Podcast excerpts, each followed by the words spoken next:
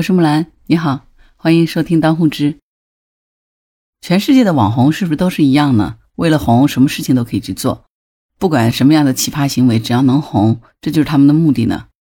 最近，日本有一个二十二岁的女网红惠子，在印度呢就模仿教徒浸没在恒河的这个水里面，结果呢上岸一小时以后就感到鼻子、喉咙痛等不适的症状，当晚还发起了烧，吓到了不少的日本网民。那她不是网红嘛？很多关心她的网民就给吓到了，担忧声不断。根据日本的媒体报道，哈，这个网红惠子日前接受采访就称，她自己虽然是做好了生病的这个觉悟，哈，竟然还要觉悟啊，看来准备还挺充分的。但是在进入恒河的那一瞬间呢，就感到了一阵恶寒、发烧等不适的症状，持续了两天才活过来。希望公众不要随意模仿。这个日本网红惠子今年才二十二岁。他目前在印度的新德里的日本旅馆中打工。他在社交媒体上发布的都是他在印度工作、体验当地风俗文化的片子。十月二十八号，他上传了一则自己前往恒河体验印度教徒净身仪式的视频。一早上六点钟，他就穿着印度的传统服饰，脱下鞋子，效仿当地人的样子，缓缓地走进了恒河，面对着太阳呢，双手合十。接下来他的举动呢，就让所有的人都惊掉了下巴。他捏住了鼻子。把全身都浸没在河水中，起身以后呢，又用双手捧起河水洗了好几次脸。要知道，印度的母亲河恒河是出了名的污染严重的，在新冠大流行的期间，甚至有人将没有火化的病逝患者的尸体投入了河里。不过呢，印度当地的民众并不在意，他们认为恒河的水非常神圣，照样在这里吃喝拉撒。但是对于外国人来说，这恐怕是无法接受的。果不其然。本来还沉浸于在圣水里洗净了自己的喜悦的这个惠子哈，上岸一个小时以后就觉得不对劲儿了。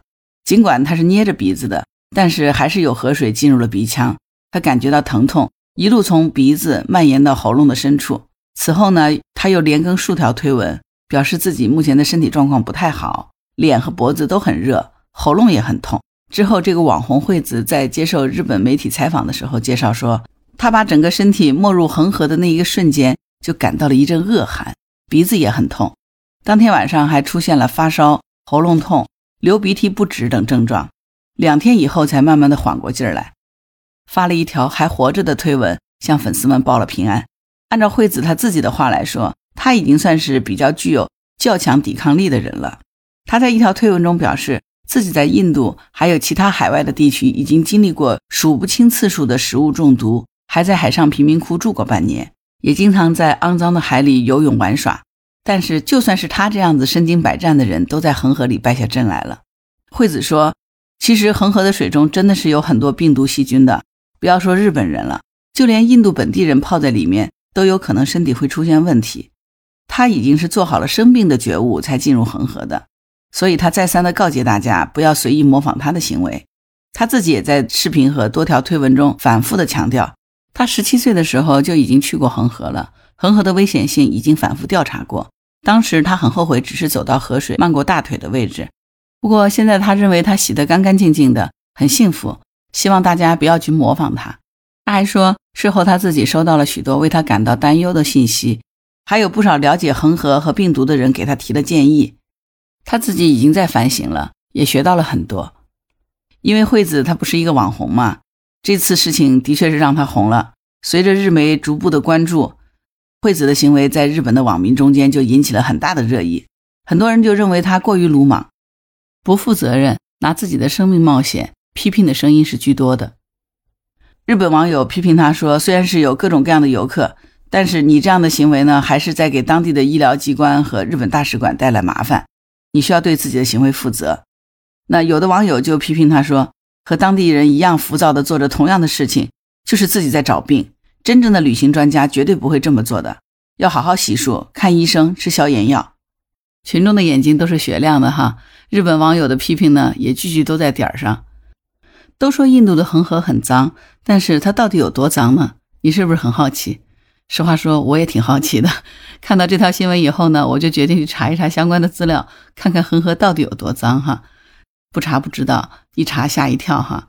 它真的是很脏，那到底有多脏呢？你听我给你说说看哈。这个恒河呀，全长两千五百二十五公里，发源于喜马拉雅山脉南麓和德干高原，最后注入了孟加拉湾。恒河被誉为印度的母亲河，恒河水呢也被誉为这个圣水。恒河其实过去是很干净的，并不太脏，只不过现在印度的人口太多了，加上经济水平并不高，因而导致大量的生活污水、生活垃圾直接就排进了恒河，甚至有的时候连工业废水废物也都是经常直接排放到恒河的，所以恒河的污染很严重。水面上经常漂浮着垃圾，水体也十分浑浊。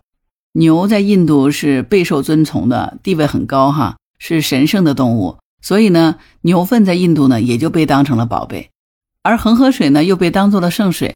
所以在平时你在印度恒河的沿岸就能看到一个特别奇葩的现象，就是有的印度民众呢会双手搅拌着一筐筐的牛粪，把它倒到恒河里。